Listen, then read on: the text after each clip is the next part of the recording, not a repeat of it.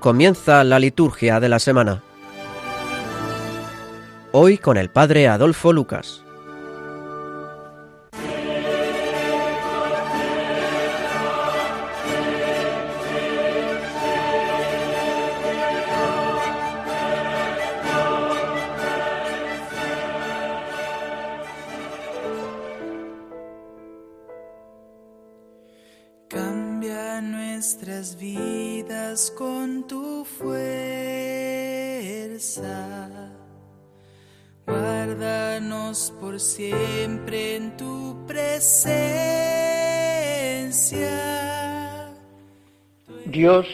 Todopoderoso, concédenos exultar santamente de gozo y alegrarnos con religiosa acción de gracias, porque la ascensión de Jesucristo, tu Hijo, es ya nuestra victoria y a donde se ha adelantado gloriosamente nuestra cabeza, esperemos llegar también los miembros del cuerpo.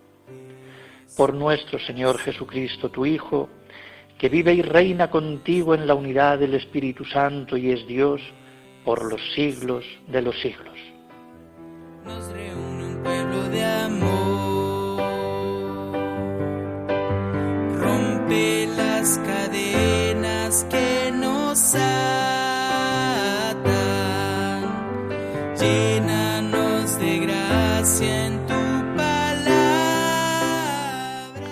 Buenas noches. Con esta oración del día de la ascensión del Señor comenzamos este domingo séptimo de Pascua. No en otras regiones del mundo, pero sí entre nosotros, la conferencia de los obispos decidió que la solemnidad de la ascensión se celebre en el domingo séptimo de Pascua y no como antes, en el jueves anterior, aunque en muchos lugares sí se sigue haciendo. Ambas opciones son buenas.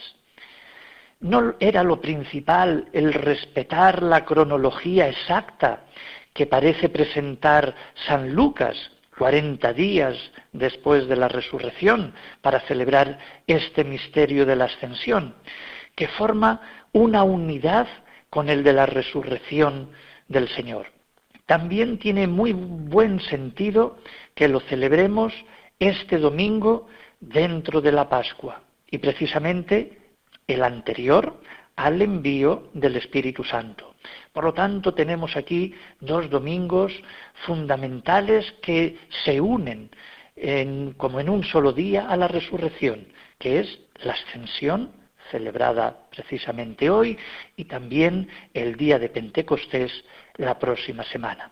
Por lo tanto, resurrección, ascensión, Pentecostés es un acontecimiento único de la Pascua, de la plenitud de Cristo, que todavía madurará más ¿eh? la semana que viene con el envío del Espíritu Santo. Por eso, vuelvo a repetir, Pascua, Ascensión y Pentecostés no son unos hechos aislados, sucesivos, que conmemoramos con la oportuna fiesta anual. Son un único y dinámico movimiento de salvación que ha sucedido en Cristo, nuestra cabeza. Como decíamos en la oración del inicio y que rezaremos al comienzo de la misa todos, y que se nos va comunicando en la celebración pascual de cada año. Por eso que este día, eh, un día de resurrección, un día de ascensión, recordemos precisamente a Cristo como nuestra cabeza que está ya en el cielo. Pues feliz entonces domingo, séptimo de Pascua, con esta semana que hoy comenzamos hacia ya la recta final de la Pascua, el próximo día 31 de mayo, este año, día de Pentecostés, día del Espíritu Santo.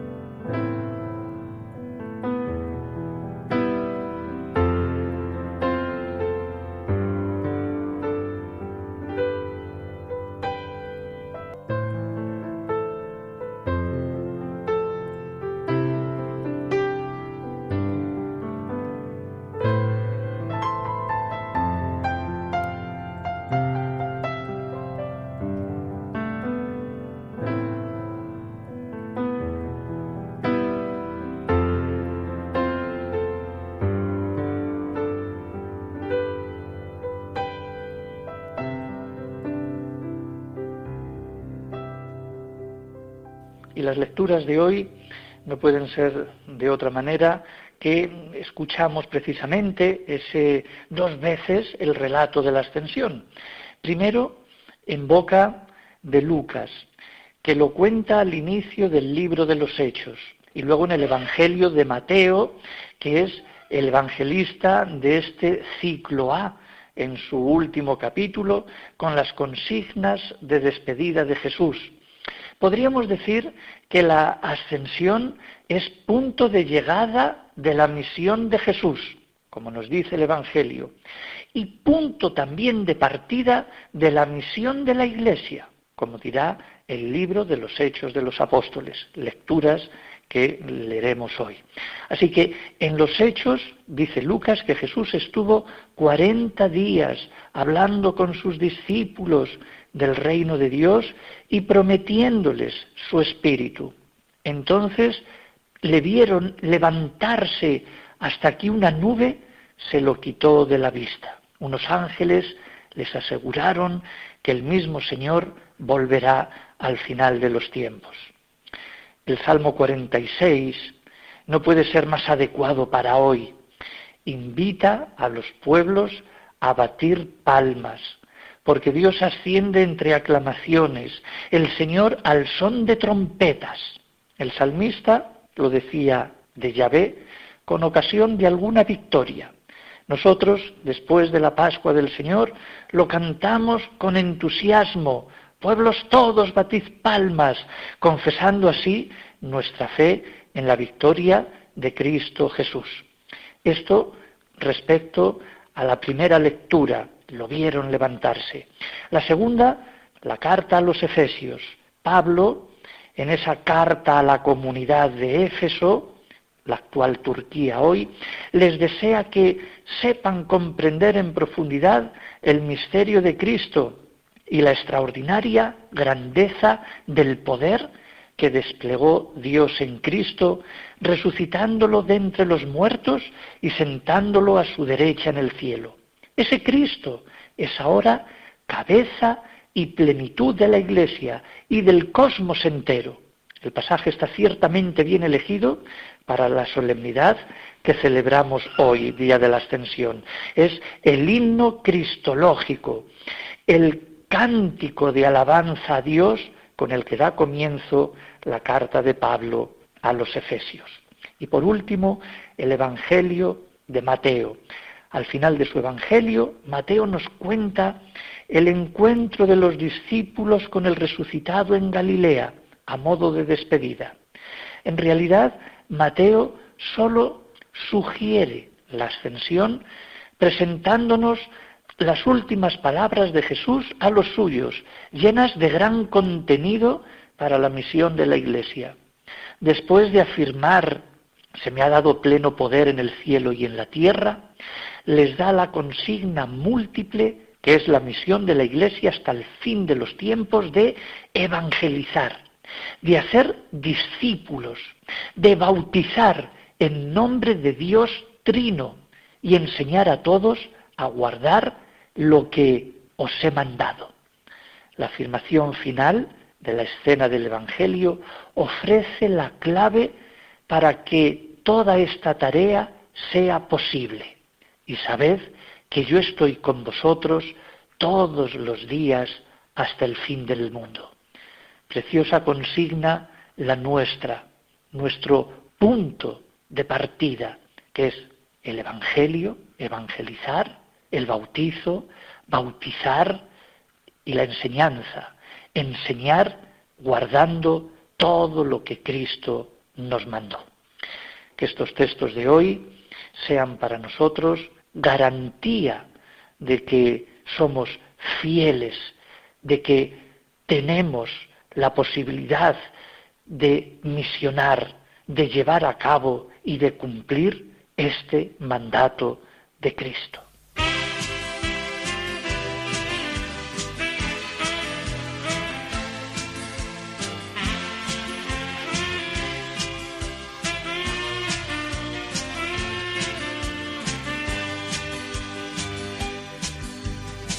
Resucitó, venciendo la muerte en la cruz. Nuestra esperanza está en Él. Él es nuestro Salvador.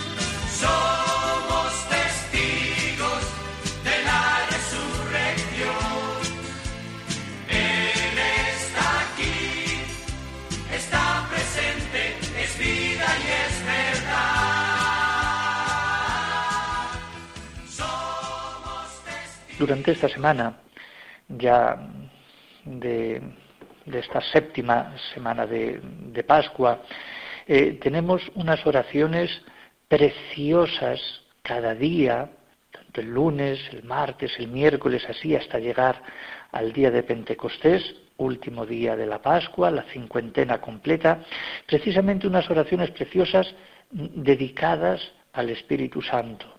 No sé si dedicadas, pero sí pedimos a Dios que venga su Espíritu, que derrame en nosotros la fuerza del Espíritu. Por eso mm, me gustaría subrayar brevemente estas, mm, digamos, oraciones de esta semana que haremos en la misa al inicio, subrayando precisamente ese avance semanal hacia el día ya de Pentecostés, porque Cristo nos prometió su espíritu, que nos lo enviaría. Por eso poco a poco la pedagogía de la liturgia nos va amoldando a ese espíritu. Ya el lunes comenzamos diciendo, derrama Señor sobre nosotros la fuerza del Espíritu Santo para que, para que podamos cumplir fielmente tu voluntad y demos testimonio de ti con nuestras obras. Bien, pues siempre obras buenas dando testimonio de Cristo. El martes, por su parte, otra, la, otra oración que dice, te pedimos, Dios de poder y misericordia, que envíes tu Espíritu Santo para que haciendo morada en nosotros nos convierta en templos de su gloria. Oración también preciosa, nosotros morada, templos del Espíritu. El miércoles dice, Padre lleno de amor, concede a tu iglesia, congregada por el Espíritu Santo, dedicarse plenamente a tu servicio y vivir unida en el amor según tu voluntad. Una iglesia congregada por el Espíritu, porque realmente el Espíritu Santo también está en la asamblea. El jueves, que tu Espíritu, Señor, nos penetre con su fuerza, para que nuestro pensar te sea grato y nuestro obrar concuerde con tu voluntad. El viernes, por su parte, dice, oh Dios, que por la glorificación de Jesucristo y la venida del Espíritu Santo nos has abierto las puertas de tu reino, haz que la recepción de dones tan grandes nos mueva a dedicarnos con mayor empeño a tu servicio y a vivir con mayor plenitud las riquezas de nuestra fe. Por último, el sábado, en la misa matutina, Dios Todopoderoso, concédenos conservar siempre en nuestra vida y en nuestras costumbres la alegría de estas fiestas de Pascua que nos disponemos a clausurar. Pues una oración ya que concluye prácticamente este tiempo y que pedimos que mm, esta costumbre de esta alegría de Pascua siempre esté mm, viva en nosotros.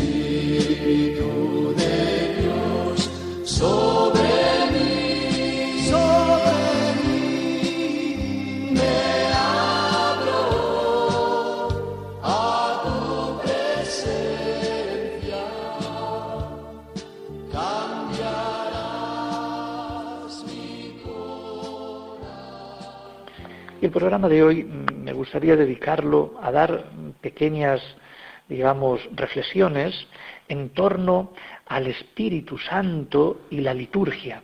Hemos estado mm, leyendo estas, eh, digamos, y recordando estas oraciones mm, de la misa de esta semana. Hemos hecho las oraciones colectas. Y es que, en realidad, eh, aunque no sean estas, pero todas las oraciones a lo largo del año, pues tienen también eh, esta, digamos, insinuación al Espíritu Santo.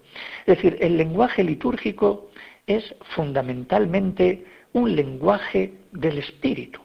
Y este lenguaje consiste en palabras, gestos, actitudes y elementos rituales. Incluso el silencio también es precisamente propio del Espíritu Santo.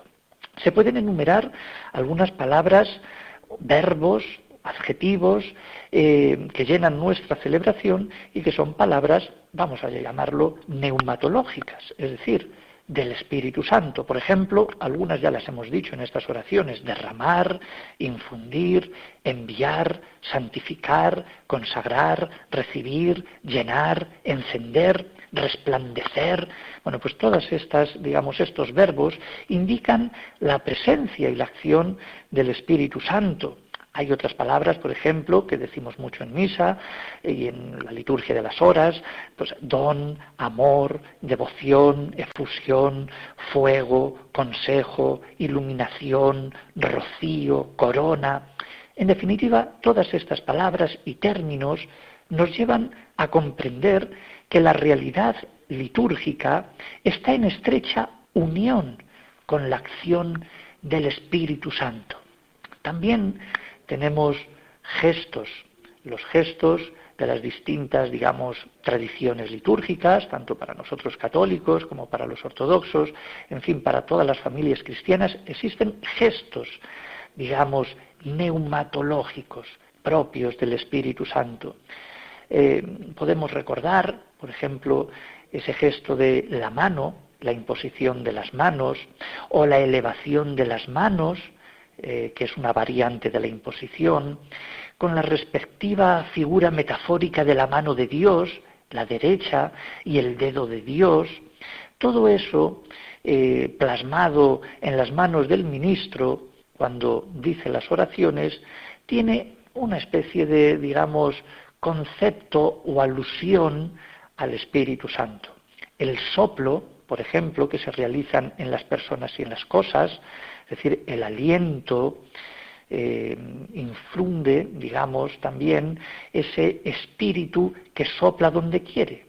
Por ejemplo, se sopla cuando se hacen los exorcismos, se sopla al que está, digamos, dejado, al que está poseído. También el obispo, cuando sopla el crisma, el día de la misa crismal, que sopla la vasija que contiene el sagrado crisma, es precisamente ese soplo que nos insinúa al viento del Espíritu Santo. También hay actitudes del cuerpo, por ejemplo, la postración en las ordenaciones, en las consagraciones de las vírgenes, el Viernes Santo, precisamente estas postraciones con sus momentos de silencio y con esas a veces imposiciones de manos en las ordenaciones, también refleja, digamos, esa mm, virtud, sintonía con el Espíritu Santo, la genuflexión, el estar en pie con los brazos extendidos, con las manos alzadas, pues todos estos, digamos, gestos, o cuando mm, imponemos las manos también sobre el pan y el vino en el momento de la consagración, es un momento de pedir a Dios que venga el Espíritu Santo. Y luego también tenemos pues realidades típicas eh, de, la, de, la, misma vida o del, digamos de los objetos que nos recuerda esa presencia del Espíritu, esa acción del Espíritu, esa inmisión del Espíritu. Por ejemplo, en el aceite de oliva o el aceite vegetal usado para los catecúmenos y los enfermos, el aceite del sagrado crisma, ese aceite, digamos, mezclado con aromas incluso vertido en el agua, como hacen los bizantinos, pues todo esto tiene connotaciones espirituales del Espíritu Santo. La sal sola o mezclada con el agua, significando el espíritu que como sabiduría da gusto y condimenta los elementos, que conserva, que infunde constancia. El velo, por ejemplo, el velo de las vírgenes consagradas, es decir, de las religiosas, esa toca que llevan, ese velo, pues tiene un significado que proviene del Espíritu Santo que cubrió con su sombra a María, ella prototipo de la virginidad consagrada. Bueno, pues todas estas pequeñas eh, símbolos, signos o elementos son muy beneficiosos porque encierran eh, todos ellos o indican la presencia y la acción del sagrado neuma.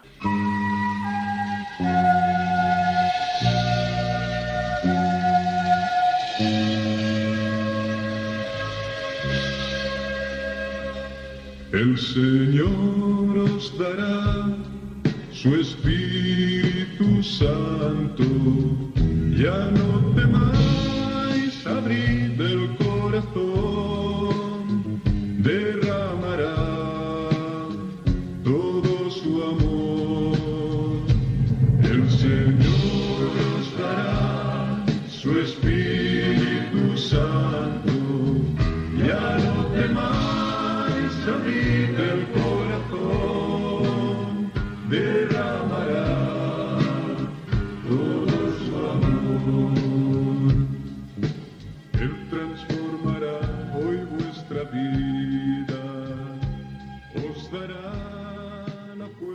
bien, la celebración litúrgica, toda ella, está llena, no puede ser de otra forma, del Espíritu Santo. Hay una oración del misal ambrosiano, precisamente en la misa votiva del Espíritu, que dice, acercaos al altar de Dios, purificad vuestros corazones, llenaos del Espíritu Santo al recibir el cuerpo y la sangre de Cristo para el perdón de los pecados. Efectivamente, cuando uno comulga, también recibe al Espíritu Santo. Él se hace presente en la comunión de cada uno. El Espíritu empapa la celebración litúrgica con su radiante presencia. Así manifiesta visiblemente a aquel que es invisible, Jesucristo, y congrega a los fieles en torno al altar. Así que es Él el que nos congrega en torno al altar. Es Él el artífice de la celebración. Es Él el que nos arrastra a alabar y a celebrar a Jesucristo, a la Trinidad. El Espíritu es total libertad, porque actúa como, dónde, con quién y cuando quiere. Sin su presencia activa, la celebración no sería una celebración litúrgica, sino más bien un conjunto de ritos insignificantes. El Espíritu Santo se muestra tal cual es cuando actúa en la celebración para revelar el misterio divino y para despertar las conciencias de los fieles a la verdad. El Espíritu Santo también, en toda celebración, pues cantamos, pues también el Espíritu Santo está en, la, en el canto, porque cantar la celebración es hacerlo con la voz del Espíritu. El canto y la música litúrgicos desvelan y velan, provocan e interpelan, cuentan las maravillas de Dios, anuncian algo siempre nuevo. En definitiva, el canto litúrgico es un arte porque manifiesta la energía del Espíritu Santo con el fiel. Cuando un cristiano canta en la celebración, es Cristo que canta en él. Y si Cristo canta, también lo hace el Espíritu Santo. La vida terrena de Jesucristo fue un canto de alabanza y gloria a Dios Padre. Por eso la liturgia prolonga cuanto Cristo hizo en su vida, siempre guiada por el Espíritu Santo. Si la vida de Cristo fue un canto en el Espíritu, la celebración litúrgica no puede ser más que un canto. El canto es parte integrante de la celebración. Lo vengo a decir de nuevo. No consiste en cantar en misa, sino cantar la misa. La misa es un canto. Por eso el ideal sería cantarlo todo. La asamblea, con su compostura, sus gestos y su voz, visibilizan la presencia del Espíritu. Por eso qué, importante es llegar a la celebración, participar de ella, entrar en ella, porque hacerlo así es entrar en la presencia del Espíritu, es hacerlo visible. Por eso ir a la celebración no es cumplir con un rito, ni con un mandato, eh, ni con una costumbre, es precisamente hacer resplandecer la voz del Espíritu. La celebración es eficaz, verdadera y transformante gracias al Espíritu Santo. El canto y la música son la voz del Espíritu que sopla en la celebración y unifica a la asamblea. Eh, por eso, todo esto del canto tiene una acción típicamente neumatológica. Por ejemplo, el canto y la música nos invitan a la interioridad. Cuando un cristiano canta y escucha las melodías litúrgicas, su corazón se eleva hacia las melodías celestiales en la fuerza del Espíritu. El canto y la música se dilatan en el tiempo y en el espacio, porque sin el canto no hay una verdadera celebración, ni es eficaz, ni hay una participación. Por eso el Espíritu Santo induce al fiel a cantar siempre la celebración, porque Él mismo es el que canta. El canto y la música se dirigen a la Trinidad, porque la finalidad de la música litúrgica es buscar el encuentro con Cristo para alabar en el, al Padre. Luego el canto y la música fomentan la unidad de la asamblea. Todos, la música, el canto, es un signo eclesial que une nuestra dimensión horizontal, es decir, la tierra y los fieles, y la dimensión vertical, el cielo y la tierra. En la celebración se da la mano lo humano y lo, divino. Y todo, entre otras cosas, gracias también a la música, que canaliza, vehicula nuestra unión hacia Dios. Todo, todo, gracias al Espíritu Santo. Por lo tanto, no podemos hacer más que cantar. La Trinidad se ama y se comunica cantando. Y también nosotros lo hacemos porque nos parecemos y queremos parecernos a la Trinidad. Y nuestra comunicación cuando venimos a la celebración litúrgica es cantando, porque ya decía San Agustín, cantar es propio del que ama.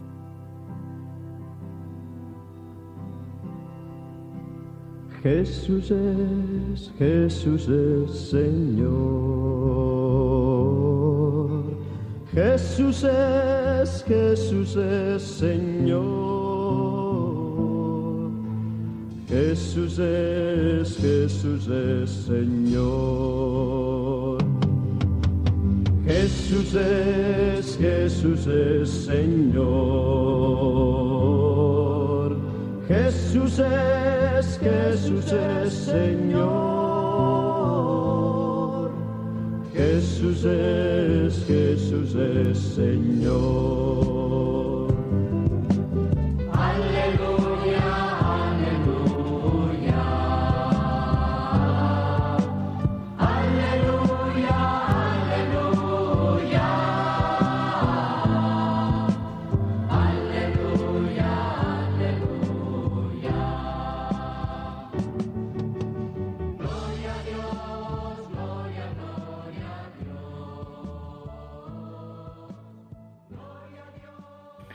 También no podemos dejar pasar decir algunas cosas sobre la palabra de Dios y el Espíritu Santo. Mm, El Espíritu Santo está presente y actúa en la proclamación de la palabra de Dios. Él está ahí. Mientras uno lee, es el Espíritu el que habla. La proclamación de la palabra exige siempre una actitud de docilidad por parte de los fieles, con la escucha constante de las sagradas escrituras. El pueblo de Dios se hace dócil, se amolda a lo que Dios quiere y se va transformando. En realidad, el Espíritu Santo lo ilumina y lo fortalece para que hable de Cristo al mundo. Así pues, la palabra de Dios celebrada en la liturgia alcanza su máxima eficacia, puesto que se convierte en un evento salvífico por la presencia y la acción del Espíritu Santo. Por eso, leer la palabra de Dios, proclamarla, celebrarla en la liturgia, nos salva a todos. La palabra siempre es nueva, eficaz, y aunque se repita en las distintas celebraciones a lo largo del año, siempre nos dirá algo nuevo y distinto. Siempre habrá una nueva interpretación. Cada acción litúrgica es nueva, viva, fructuosamente plena. Cuando escuchamos la palabra de Dios, cuando la leemos, cuando participamos de ella, es el mismo Cristo el que nos habla y el Espíritu Santo es el que amolda nuestros oídos para interpretar la palabra, para cambiar nuestra vida. La palabra se parte, pero también la palabra se reparte. Y eso es misión de la homilía, donde el ministro, el ordenado, explica e interpreta los textos escuchados y proclamados, inflamando y preparando los corazones de los fieles. Así se puede hablar de repartir explicada esa palabra celebrada.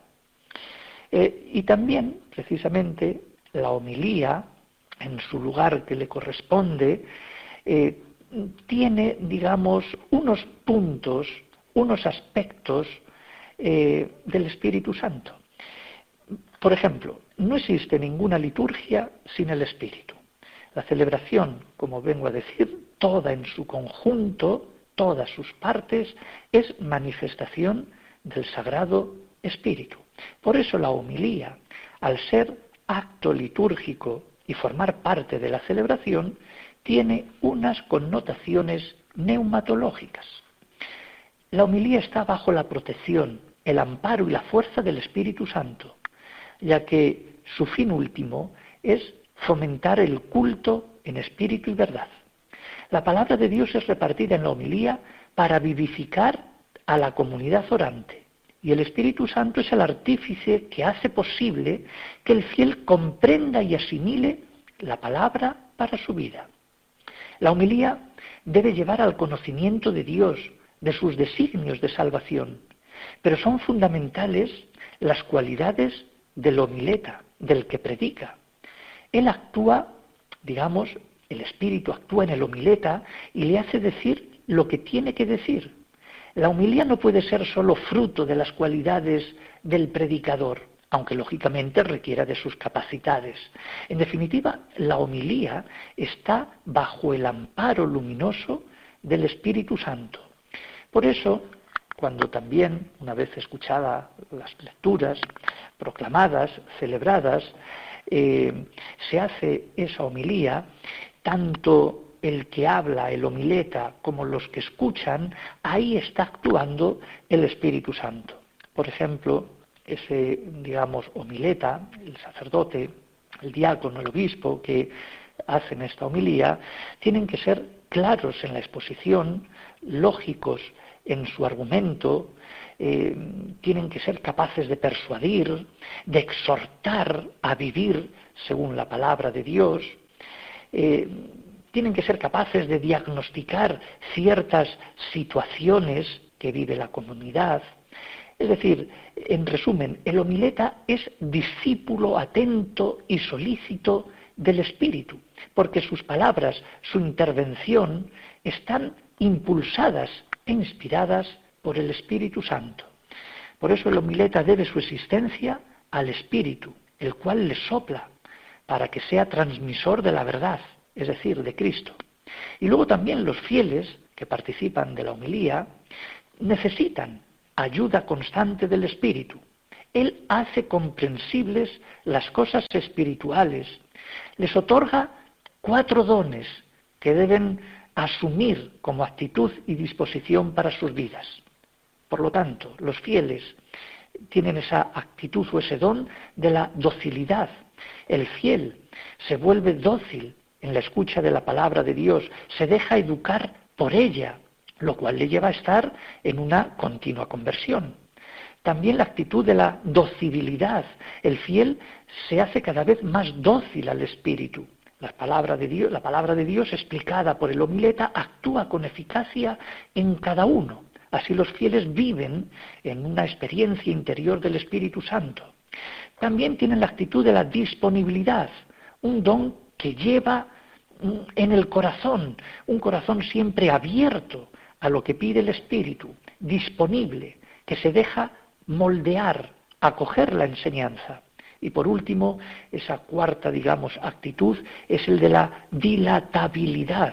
El fiel debe cultivar esa dilatación de su propio ánimo, de sus virtudes en el rocío del Espíritu Santo.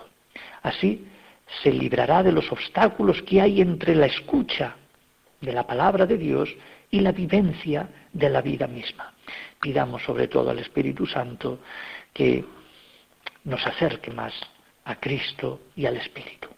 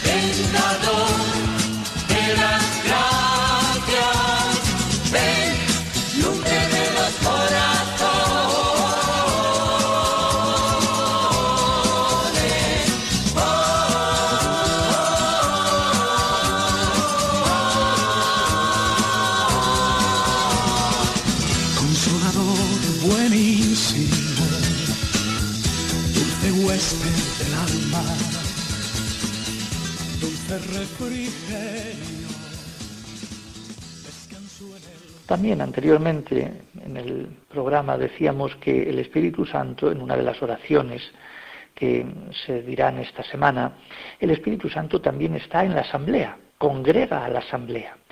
Y efectivamente, la asamblea litúrgica no es una, digamos, reunión de personas sin más, ni una asociación, ni un encuentro de amigos, ni un simple grupo que asiste a misa. Es algo mucho más profundo, que entra dentro de los signos divinos, es decir, surge y se constituye por la fuerza de Dios, en concreto por obra del Espíritu Santo. La asamblea es una realidad humana y divina, donde los fieles entran en sintonía con las personas divinas, con la Trinidad. De hecho, el Padre y las diversas presencias de Cristo y de su Espíritu imprimen en la asamblea litúrgica dinamismos que, digamos, la configuran a imagen de Dios.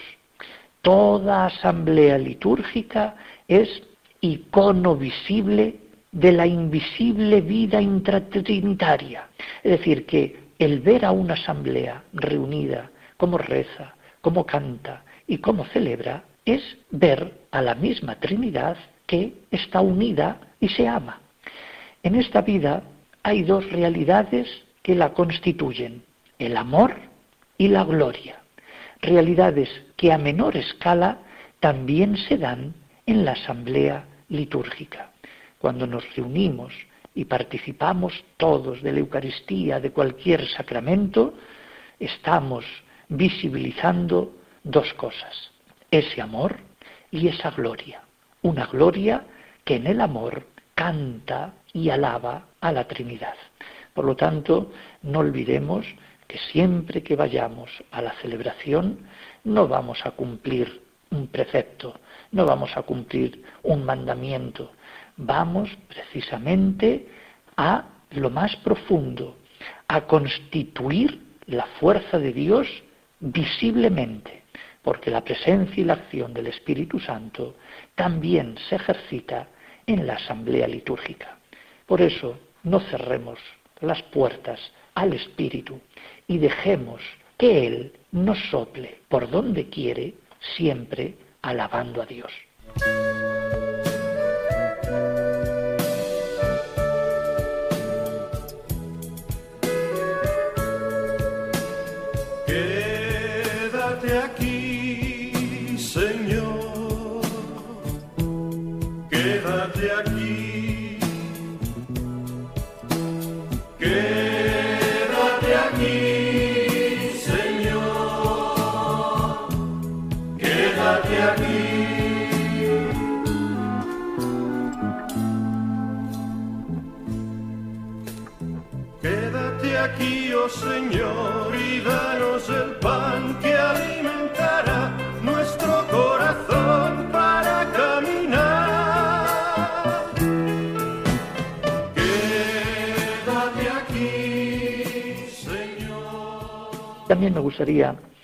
Eh, dar alguna, digamos, algún subrayado, alguna pincelada sobre el Espíritu Santo y el sacramento de la reconciliación.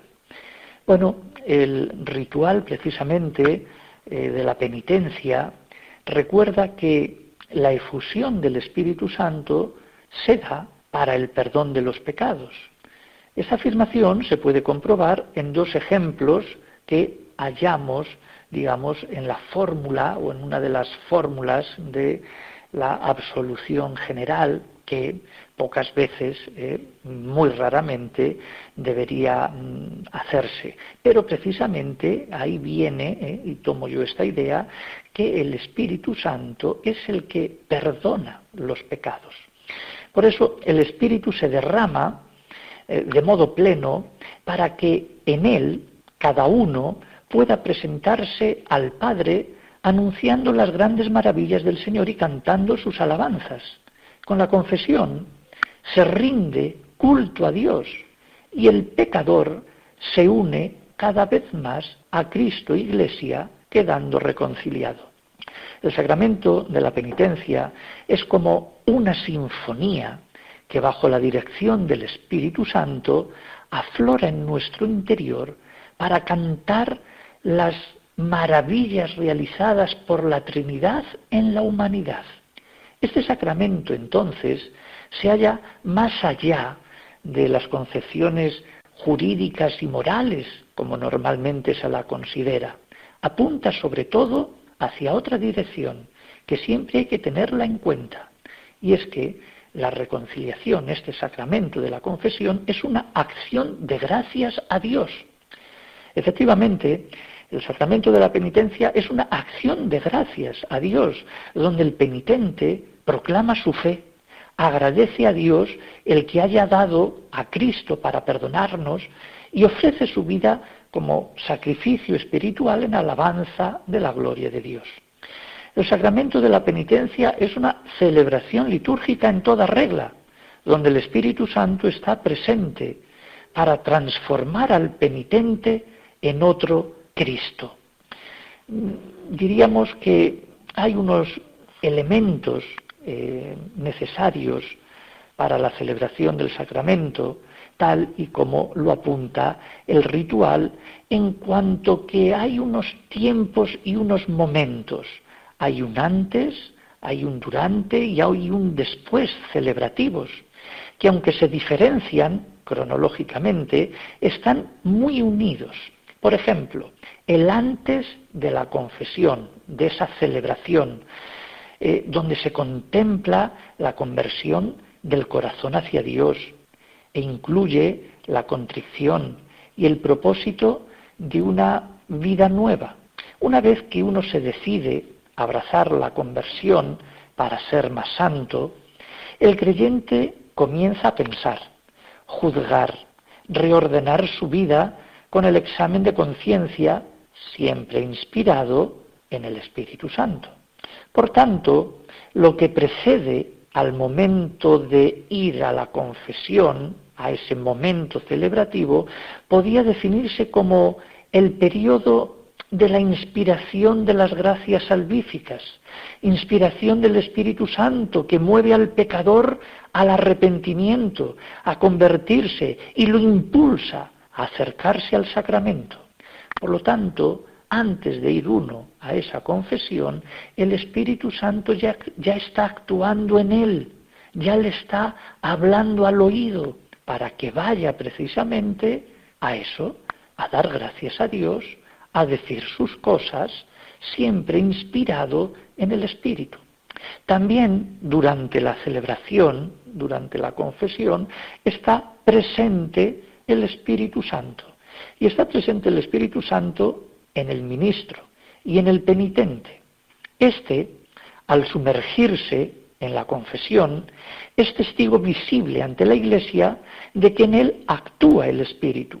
Por eso se le puede llamar a este, digamos, penitente, portador del Espíritu Santo.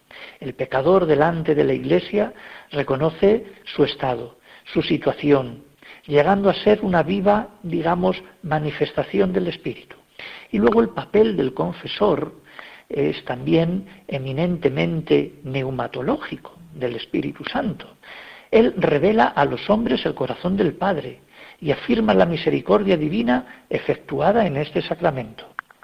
En realidad es un el confesor un intermediario que personifica la imagen de Cristo en cuanto que ejerce el ministerio mismo de Cristo. De ahí que se le identifique con la acción del Espíritu Santo. Y luego también, en el después de la celebración, también el Espíritu Santo ejerce su acción. Es decir, después de que uno se confiesa, después de que uno celebra pues esa reconciliación, ese después celebrativo es prolongación de las gracias salvíficas, es decir, prolongación de la gracia del Espíritu Santo. Y el penitente continúa, digamos, eh, sumergido en un estado de vida nuevo, renovado, transformado, convertido, que gracias al Espíritu Santo dura tiempo. Por eso, digamos, mm, esta satisfacción o este cumplimiento de la penitencia, esta prolongación, eh, también, digamos, prolonga eh, ese momento celebrativo recordando lo que el penitente celebró el día que fue a confesarse. Por lo tanto, el cumplir bien las penitencias es una prolongación de esa celebración donde también el Espíritu Santo se amolda eh, perdonando y transformándote para esa vida que todos tenemos que tener santa.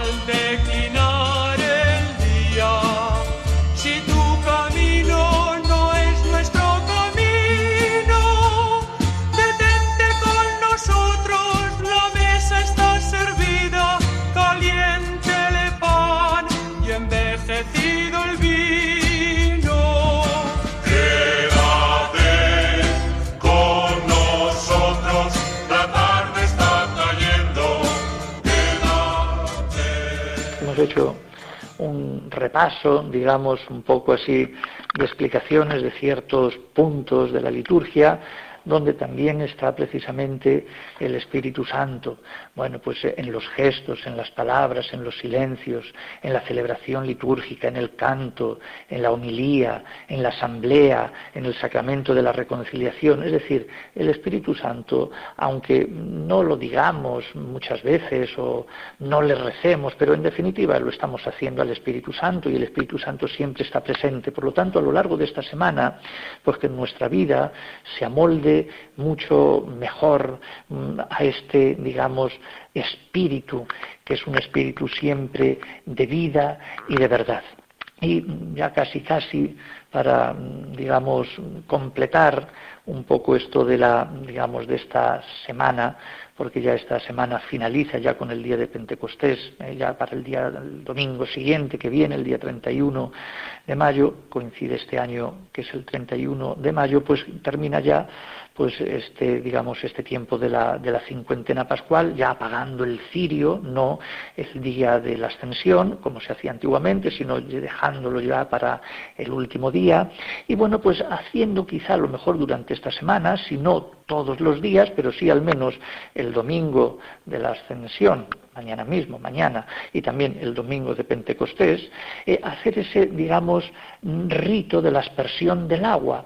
Eh, así que yo creo que en todos los domingos, en los domingos, el rito de la bendición y aspersión del agua sustituye el acto penitencial.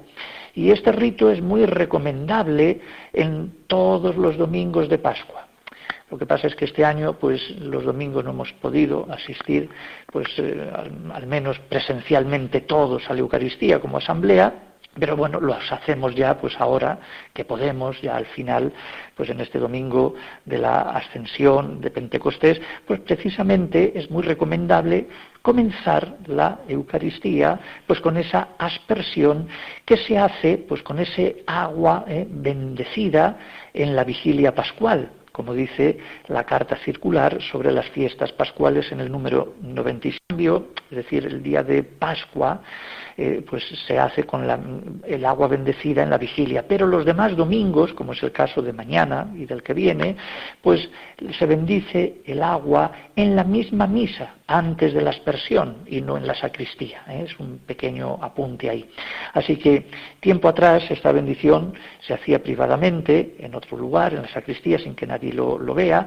Sin embargo, el nuevo misal establece que el pueblo oiga y participe en esa oración de bendición de la aspersión del agua, un agua que va a ser luego derramada eh, en, todos, ¿no? En, en, lo que es la comunidad. Por lo tanto, la comunidad escucha y hace suya la oración antes de recibir la bendición. Por lo tanto, bueno, pues mañana comenzamos este, digamos, gesto y este domingo con la aspersión del agua.